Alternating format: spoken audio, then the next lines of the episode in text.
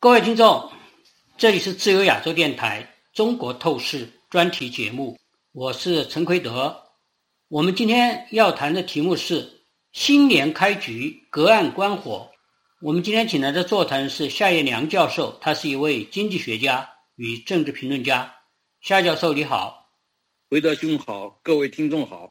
二零二四年刚刚开始了，放眼世界，烽烟四起，日本强震。多国大选，政治加速极化。遥望中国呢，经济萧瑟，内斗惨烈，国运逆转已经众望所归。各种各样的迹象显示，北京在退缩了几步，唱了一阵柔软和解的内政外交调子之后，得不到回应，调门后来又重新升高。实际的政策仍然在磨刀霍霍，不稍松懈。无论对于民企、支付宝等等。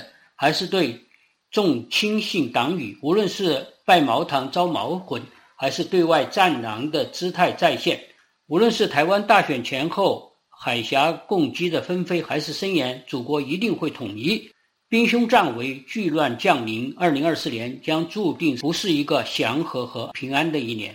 我们大家看到了，最近中国内部，尤其是中国的一些官媒开始比较公开的。指桑骂檄，此起彼伏，越来越热烈。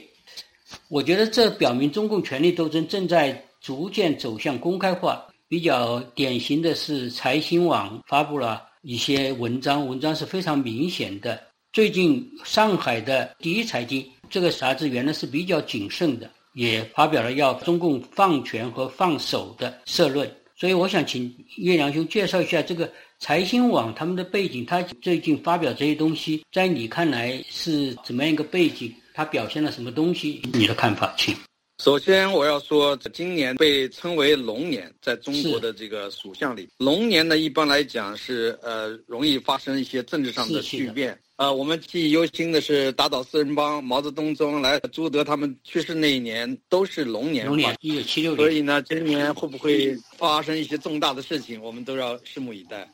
刚才讲到这个第一财经呢，我是比较熟悉的。第一财经创刊的时候就跟我联络，让我做他的专栏，他里边的主要负责人有好多我都认识。但是呢，说来说去，他这是一个地方性的，呃，当然现在也是全国性的财经媒体了。那，你要讲政治方面有多大的背景？过去的一个说法叫上海帮，如果上海帮那时候大权在握的时候，可能还有点作用。但是现在呢，事实上并不存在。有一种权力非常强硬的这种呃上海帮，不存在这样一个上海帮的对抗，所以我觉得更多的是一些有识之士，就体制内一些有底线的，算是知识分子啊、媒体人啊，还有一些在上海滩这个地方生活过的一些人物，他们可能会产生一些影响，有一些自己的表达。呃，如果要讲王沪宁，他也是来自上海的，是啊，那王沪宁敢不敢？在这个时候来表达出不同的声音呢，跟习不同的态度，我想他不敢。所以在我看来，不一定有非常强硬的，但是应该可以看作是体制内有一些坚持改革开放路线的人，比如说周瑞金，大家都知道，就是还有一波人吧，上海市政研室啊，上海经济研究中心啊，上海市政府，我认识很多人。在过去，我们都是有很多的共同点，就是坚持改革开放。所以现在这些人呢，我想他并不是真正提出来要搞宪政民主法治，但至少要回到八十年代、九十年代的改革开放时代，他们是有这样一个强烈的愿望。所以我想，这个呢是一种最低程度的表达了啊，因为这个表达好像也并不能说就触犯了禁区，因为邓小平所倡导的市场化改革，包括在十一届三中全会。所倡导的思想解放，到今天，习近平也没有敢彻底否定啊，他没有公开的彻底否定。前几天还有很很大的篇幅，就是《人民日报》社论，说是要改改革开放是必由之路啊，他说的很凶。我想，习近平他再怎么猖狂，他不敢直接的公开说邓小平的路线我们完全否定掉，邓小平所做的全都是错的，他他肯定不敢说这样的话，他也不敢说这个从十一届三中全会以后。一系列的当时改革开放的政策全都是错的，他肯定不敢这么公开的说，他可能会走一套他自己的路径，意识形态方面也会有一些不同的表达，尤其是更多的向毛泽东时代、文革时代靠拢，但是他还没有这个胆量来完全否定改革开放时期的许多的提法，所以呢，现在我觉得国内的一些媒体他们在打擦边球，也是在试探这这种容忍的空间有多大。也就是习近平他现在不能说他完全不知，他肯定是已经感受到了一些，但是他现在可能还没有真正想好要怎么来对付这些人，所以他可能再看一看，如果他发现是有政治背景的，而且直接冲着他来，而且力度又够大的话，到那个时候他一定会下狠手。现在我觉得目前习近平本人还没有出手，要干预的话也都是那种，比如说网管办啊、中宣部啊，而且中宣部现在的部长李书磊多多少少也是改革开放时代培养起来的，呃，相对年轻一代的学者。那么这些学者里边脑子里不能说他没有一丁点改革开放那个时代的意识和烙印，肯定是有的，对吧？这个目前的情况下，他不敢过多的去强调那些。所以呢，如果习近平或者蔡奇没有直接下令要怎么样整治的话，可以做一点官样文章。因为中宣部要想做官样文章也是很容易的。过去我这个在复旦的时候有校友在上海市委宣传部工作，他的任务就是负责，如果发现有一些报刊文章观点有一些激烈、有些敏感。他就负责要想办法要把它摆平，怎么摆平呢？一般都是要约谈那个作者，是了解一下这个文章产生的前因后果背景，然后呢，就像劝诫性的说，这篇文章发出来以后，这个影反响很大，很多呃内部的同志都说要严肃处理。他说我现在找你谈的话，你就应该注意点，注意点分寸。啊，这次就算过去了，下不为例。就这种警告式的谈话，我是知道这样一个情况。是，如果是这样做的话，那还算比较客气的，就给你一个后退啊、调整的这样一个机会。如果要是不给你这个机会，直接就给你上棍子、戴帽子，那就严肃处理，那就非常严重了啊。一般来讲的话，在正常的年代。正常的这个呃时段里边，通常他们都会采取这种软处理的方式，不会来的太厉害。所以我想这个阶段呢，如果胡苏立，大家都知道胡苏立还是过去有一点势力的嘛，就是至少是王岐山。有点背景。那我想王岐山文宣部门恐怕也不敢，就是一下子一上来就把胡苏立怎么样。我看网络上就是吴作来写的一个像小说的东西，说胡苏立被国安带去问话。啊，其实是没有这回事儿，但是呢，这个是合理推断，完全是可以想象的，可以推断。如果他没有背景，如果是普通人，很可能就是被国安请去喝茶，这是很常见的。那现在就算是他有背景，这个背景能强到什么程度呢？难道比胡锦涛的背景更强吗？胡锦涛都被从大会上架走了，李克强都死的莫名其妙的，胡春华都靠边了，基本上没权利了。在这种情况下，如果要讲说是靠王岐山的什么势力能怎么样？我觉得。这个也是靠不住的。他要真想整的话，王岐山也不敢出来。包括当时任志强的时候，任志强的时候，如果要王岐山真的是有那么大的能量的话，或者那么大的胆量，他就可以跟习近平商量啊，说任任志强我了解啊，能不能不处理他？他完全可以这样做。他为什么没有把任志强保下来，给任志强判那么重的刑？所以呢，我觉得现在都双方都在试探底线。胡苏立他真的是有那么勇敢吗？宁肯坐牢他也不怕吗？现在有些东西我们看的还不是很清楚。是说有可能到到一定的时候，假如说是，呃，习近平真的是发怒了，真的要求整治的时候，那王岐山肯定也帮不了胡苏立。我觉得目前这个形势啊，就有点像那那个螺旋式的上升，双方都在较劲儿。进一步的时候要注意分寸，就进一步进多少。但是他还是在进。呃，包括胡苏立他们那个财经网的两篇文章，也是写的相当的。明确了，是相当鲜明的，就把邓小平那个时代的关于实事求是讲话来和现在对照，那个话已经说得非常明白了。后来又被删掉了，删掉了，他又来一篇，又来一篇，又被删掉了。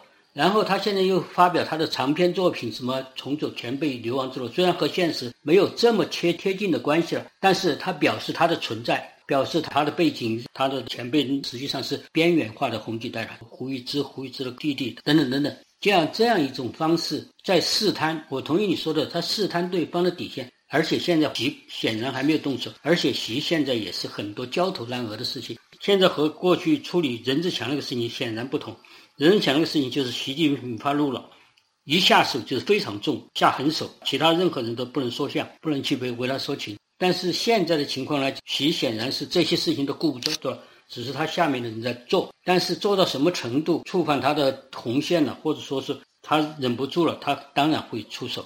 但是这这中间就是一个政治较量的问题，而且大家也抓到了、看到了国际国内各方面对习的压力非常之大，包括前一段时间大家看得非常清楚，他就退了几步，退了几步，希望能在国际上，例如到美国访问的时候，能够得到拜登的背书。他那个目的最多达到了他分之一，基本上没有达到什么目的。而且国内的压力又这么大，他后来又恢复原面目了，所以是这样一个状态。所以总之来说是一个缠斗的状态。这个东西呢，就引起了最近有一些传言，台湾的那个自由时时报发表了嗯就报道了，就是发表的主要是来自于袁宏斌教授，原来在北大的一个教授，后来到澳洲了。现在袁宏斌我知道，袁宏斌他不是北大教授，他是北大的讲师，他呢是在贵州师范学院。他是从牢里放出来以后，到贵州师范学院去当上了教授。对对对对，后来后来就逃出来了嘛，就是从贵州那边逃出来的。他当时出来的时候，在台湾有一次访问，和他还在一起。他当然说话是比较的激烈那种，说话用词儿很大。他说话的可信度很低呀，他造的谣已经很多了。他说话就跟郭文贵差不多，谎话连篇。他说他跟习近平是习近平，他说习近平在福建当官的时候，动不动一个月都要坐军用飞机回北京两趟。每次都带两瓶茅台酒到北大找他喝酒，啊，然后他们俩还一起摸这个女服务员的屁股，啊，这个这些东西都是袁宏斌说的，还说，呃，他拿个酒杯砸李克强，把李克强砸得鲜血淋淋，是谷开来把李克强搀到医务室去包包扎了。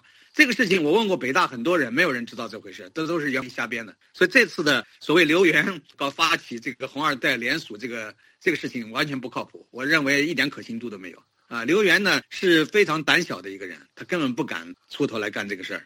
我的看法是这样，这个事情存不存在我不知道，我我觉得可能不存在，可能存在。就是他说这个事情，就是说问题就在于现在这些情况，就是刚才说的这些媒体，你从基本人性来分析，就是说现在习近平已经严重侵犯了这些人。得罪了这些人的政治利益和经济利益。你不管是邓小平的儿子邓普方，刘少奇的儿子刘源，刘源也是变去变来的。这刚刚文革结束以后，他在北北师大发表的演讲是非常的激进的，这反毛非常厉害，家家受的苦难那些。后来他因为要往上升，他妈演了些戏，毛刘两家和好啊。最后呢，刘源的调子又开始变得不同了。但是后来呢，听我是听到其他的消息来源是比较可靠的，是说刘源是被这习近平耍了一把。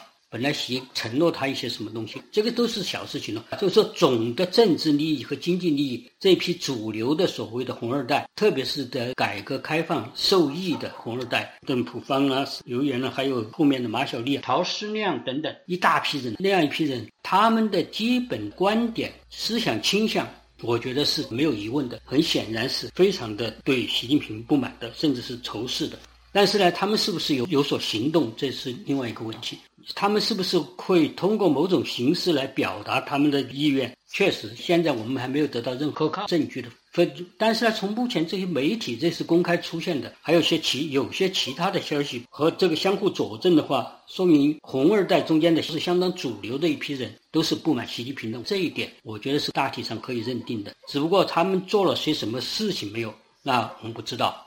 这种事情都是非常的机密。你看毛泽东去世前后，这些老的人要联络，要搞个政变，要搞一个反毛的一整个的基本政治流程，那是非常非常的小心谨慎、极度机密的。但是基本的他们的意背景，他们的。反习的意识形态基本的倾向，我觉得这个应该没有什么太大的疑问。也就是说，这些人他们的这些政治意愿能不能够通过某种方式联络起来或者凝聚起来，那是个问题。但是现在很显然，有些人在尝试这个可能的出口，所以我觉得这个事情我们还要观察观察看。我觉得所谓红二代、太子党，大部分都是那种。如果讲私下里谈话、喝酒的时候，可能发几句牢骚是可能会有的，嗯，但是根本不敢真正的集结起来搞一些政治上的活动。像这种联署让习近平下台，这就是已经是非常带有挑战性的政治行动。我认为是完全不可能的。刘源虽然内心里边对习近平有怨恨，本来他在军队里边年龄也不算太大，要真正再干一届也是没有问题的。而且给他许诺了一个军委副主席还是军委委员的职务。这个是确切的消息。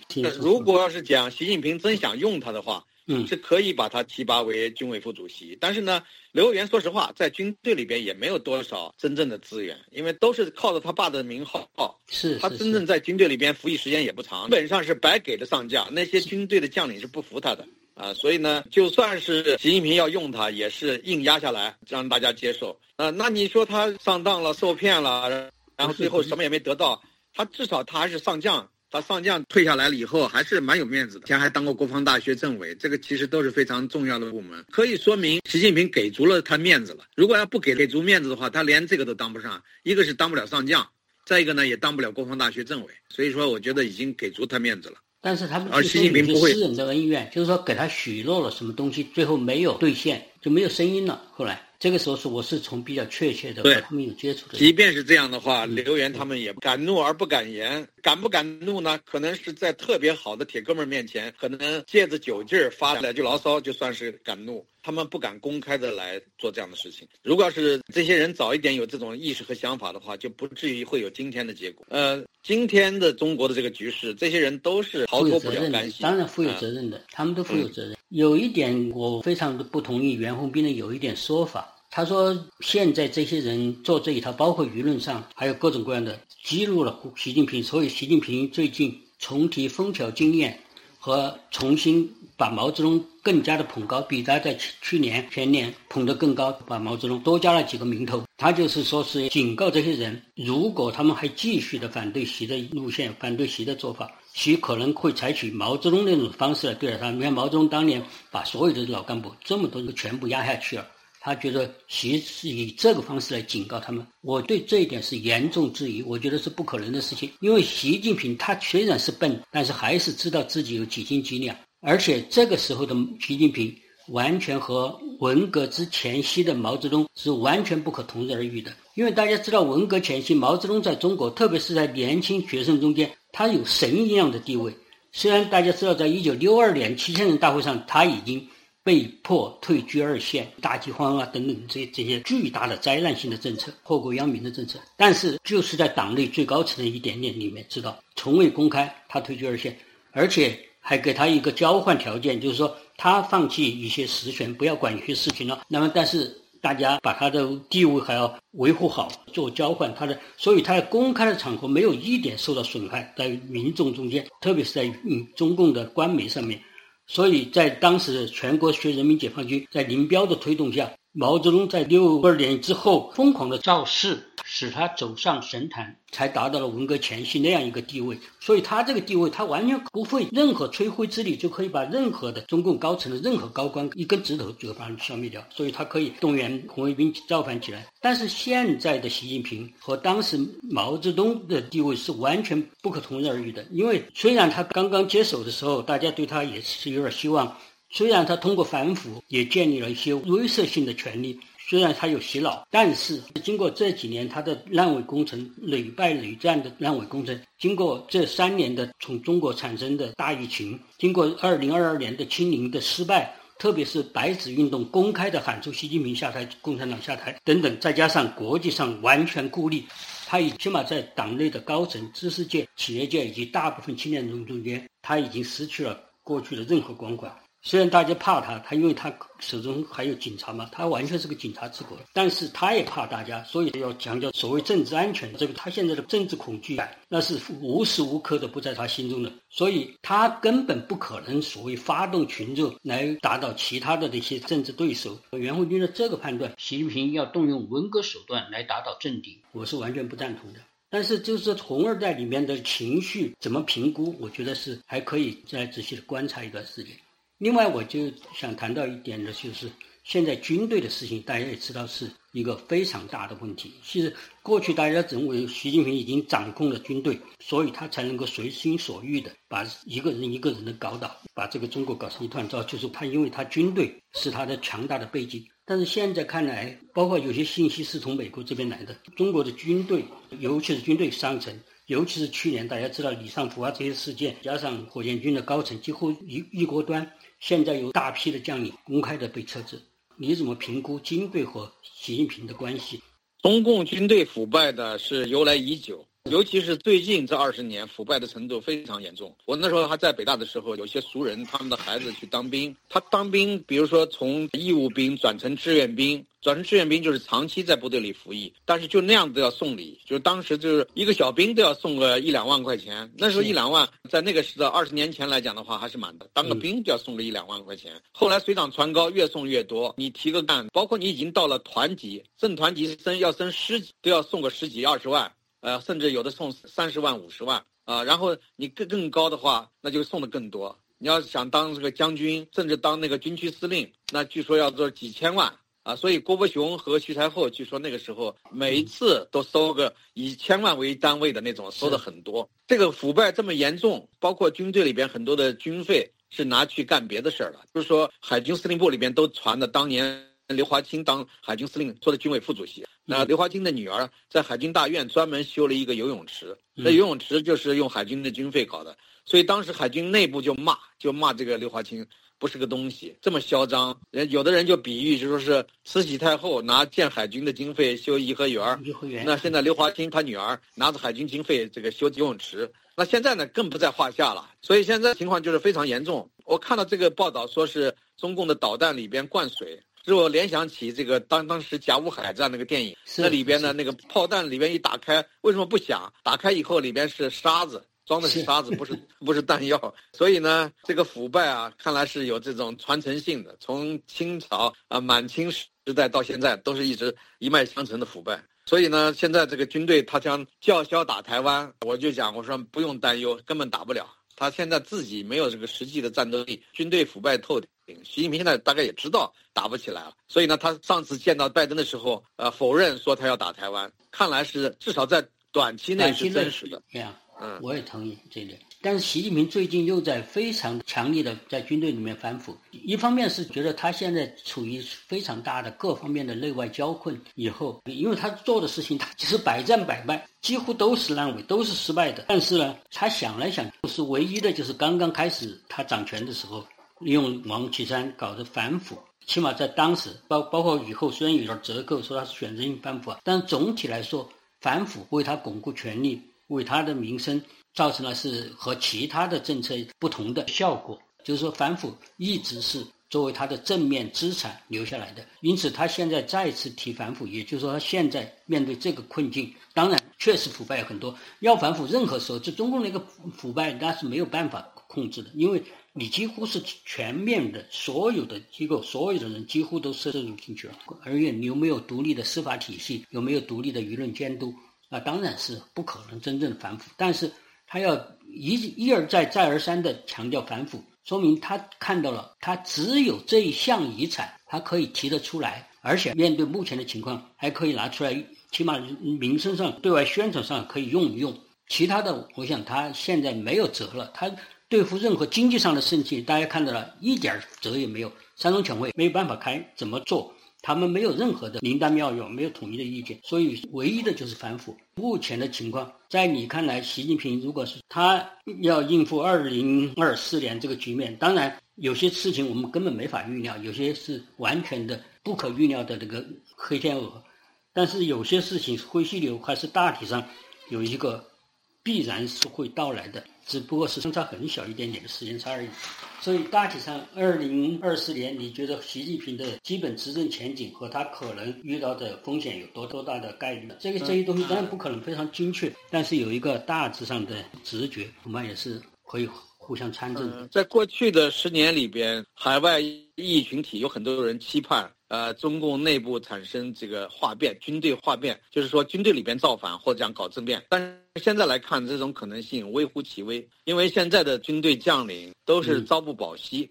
就是很多将军被提拔上去，时间不长就被换掉了，反腐，因为每个人都腐败，是关键就在于查不查处，只要一查处，那肯定每一个人都是有这个被惩治的理由。所以呢，你看军队里边的，包括军委副主席。除了军委主席本人以外，最高级的军队将领换了一批又一批，是吧？上将、中将啊，少将，就是军队里边这些年来从来没有这么频繁的换将，所以让这个外界都难以记得住他们的名字。就每一个呃职务啊，军衔，就干了一段时间，很快就消失了，而且有的时候不给理由啊。像过去嘛，文革时代我们都还知道哪个人是什因为什么出的事儿，因为。除了少数人以外，大多数人还都知道有一个源头。那么现在呢，经常是莫名其妙的，啊，有的自杀，有的是被双规，有还有的人说是莫名其妙的就病死了，什么病都搞不清楚。所以现在呢，习近平已经习惯于黑箱操作，包括这个外交部长秦刚，有人说他死了，有人说没死。那到现在都没有一个清楚的交代。还有国防部长李李尚福也是也是下落不明。然后那些火箭军的司令、副司令、政委、什么参谋长，跳楼的跳楼，自杀的自杀，这个还有呃病死的病死，呃，现在都搞不清楚。所以这样的话呢，大家都是不寒而栗啊，就有点像斯大林那个时代。是斯大林那个时代最厉害的就是在德国发动亲苏战争之前，之前，呃，所有的元帅将军里边百分之八十几都被清洗，百分之八十几，甚至有的部门就是全部清洗了，没有人熟悉业务了。所以以至于当这个开战了以后，斯大林发现没有将军，就是懂得军事的那些将军都在牢里边。后来没办法，只好呢，就是苏可夫要求呢，把这个牢里边的那些能打仗的将军放出来。后来斯大林同意放了很多人，要不然他连仗都没法打。所以呢，现在习近平这样子搞，他如果真的要跟台湾打仗，真的要跟美国动动武，说不定哪一天他得把青城监狱里边这帮人再放出来，这个很搞笑的一件事儿。所以今年我看呢，就是说我个人的预期啊，就是说，如果习近平不会得一个什么意外的，或者是意外事故，或者是突然得一个什么怪病，倒下啊，呃，没有办法来这个治理重要的事情，啊，如果没有这样的事情的话，那他还是继续的啊统治，维持他这样一种铁腕统治。他这个铁腕统治呢，这些人虽然敢怒，但是敢不敢起来造反？我估计。我说的敢怒也只是酒后在家里边，最多跟两三个好朋友发发牢骚，不敢真的怒。真怒的话，那比如说要想这个造反的话，北京卫戍区的那个部队并不多呀。啊，如果你在小范围里面卫戍区里面，像汪东兴那样子去解决的话，你只要调一个军就可以解决。就是当然话说回来，你调一个军就是动作太大了，就会发现。当然。除非就是说你住在。北京周边的哪一个军啊，真的是下大决心跟卫戍区的人串通好？但是这种呢，我觉得不太可能，因为没有这样的一个政治基础，就是这些军队的人平时也不敢串联，没有这样一个政治基础，谁来他他谁来干？干了以后推翻了，谁来出面收拾残局？我觉得都没有，都没有做好准备。所以呢，现在看来，就靠他内部发生化变政变的可能性极低，啊，只有。呃，最大的概率和这个期望就应该是习近平，啊，得个什么怪病、重病，啊，否则的话他就会延续他的统治，啊，我相信他还能够延续他的统治三五年没有问题，还还可以继续延续下去。但是外部的条件现在是两场战争在打，现在两场战争当然现在的确定性比去年的时候还要，比去年这个时候还要小了。是因为整个战事非常那个，尤其是以色列和哈马斯这个战争，是我觉得绝对是有俄罗斯的背景，不高不高就但是总之来说，把整个的局面搞得非常的复杂和混乱，是使得这这个战争两个战争，当然有一个到了二零二四年如果能够结束，也许是当然最大的可能还是哈马斯这边的战争。能够完全清清楚楚，我觉得以色列完全有这种实力，他只是在政治上现在受到了呃相当多的。一件事情值得注意的就是，这次以色列军队发现哈马斯的武装里边有很多是来自中国的军队的武器嘛，中国武器，嗯，所以这个呢，我想得罪了以色列人，尤其是得罪了犹太人，这个美国乃至西方整个世界的犹太人群体。那么这样的话呢，会对中共产生非常大的相当负面的影响。我。刚才也是看到这所以呢，就是从经济上，因为犹太人在经济、政治、经济、文化各方面都掌控很大的权力实力，所以到时候呢，如果对中共进行报复，包括中共高层官员在海外的资产如果冻结甚至没收，呃，包括现在对腐败官员进入到西方国家都要进行严格的跟踪，是吧？有的是拒绝他们来，来了以后可能也要监控他们。所以，像这样的一些事情，如果越演越烈，呃，将来他们会，呃，包括跟着习近平干的那些呃高级将领，以后都会感到有后顾之忧。是，狗急跳墙的啊，太呃太放肆。对，是，我想这这方面外部条件是一个比较大的一个变数，看看吧。因为他们贪腐的钱，除了在国内一部分以外，还有一些是在海外的资产，无论是那些啊，比如说离岸的金融。金融机构啊，离岸金融机构很多，还有瑞士的银行。是是。那么这些呢，犹太人如果要是联手起来去做，把他们这些这个财源给断掉，是完全有可能的。啊，如果要这样做的话，那些贪腐的官员就觉得自己的家都被抄了，财产都被都被动了，那他怎么办？有时候就可能到拼命的地步了。是的，好，我们今天就讨论到这里，谢谢夏彦良教授，谢谢各位听众，再见。